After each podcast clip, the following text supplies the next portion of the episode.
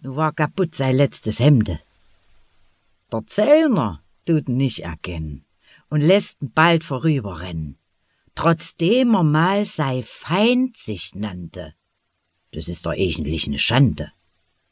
Nu kommt der Wanderer vor ein Heißchen, drin wohnt sei Schatz, das kleine Meischen. Da steht sie auch am Fenster gerade und gießt de Blum und de Tomate.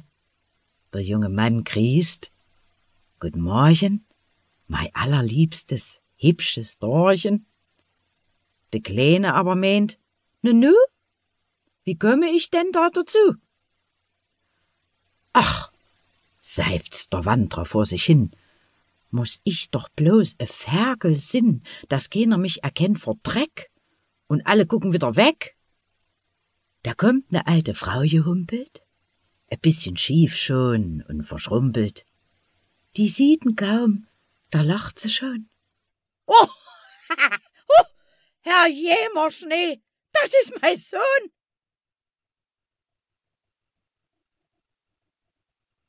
Das Lied vom braven Mann. Es war mal im Februar. Der Himmel sag so sonderbar. Und alle Männer, alle Frauen, die mehnten, heide wird's noch dauern.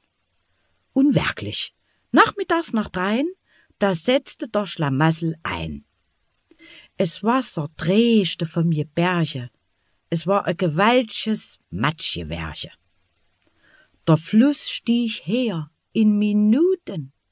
Es Zellner Heißchen iwern Fluten stand in der Mitte von der Bricke und die ging ähmt verknicht in Sticke. Der Zellner sauste auf den Boden, dort guckte er raus und rangte Pfoten, vor Schrecken wurde er immer blasser und blägte. Sibo! Iwer Schwasser. Wie auch der arme Kerl dat spähen. E Schutzmann, der war nicht zu sehen. Wohl aber Härte trieb am Ufer. E Graf zu Pferd, den Hilferufer.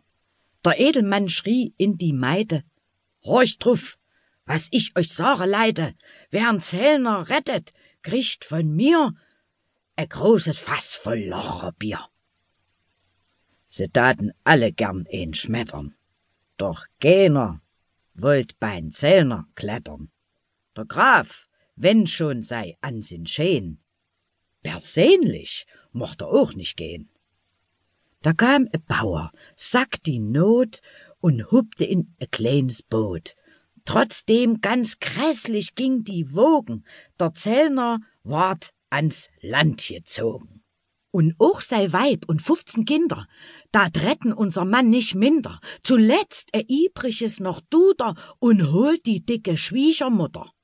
Wie brillten da e Huch de Leide am Ufer, alle voller Freude. Schon winkt der Graf e Diener ran, der rollt e mächt'ges Bierfass an. Komm her bei mich, mein wackrer Sohn, und sauf das Fässchen aus zum Lohn. Doch unser Bauer meint, leb wohl, ich mach mir nischt aus Alkohol. Ganz deutlich sieht mar's wieder hier. Der Heldenmut kommt nicht vom Bier.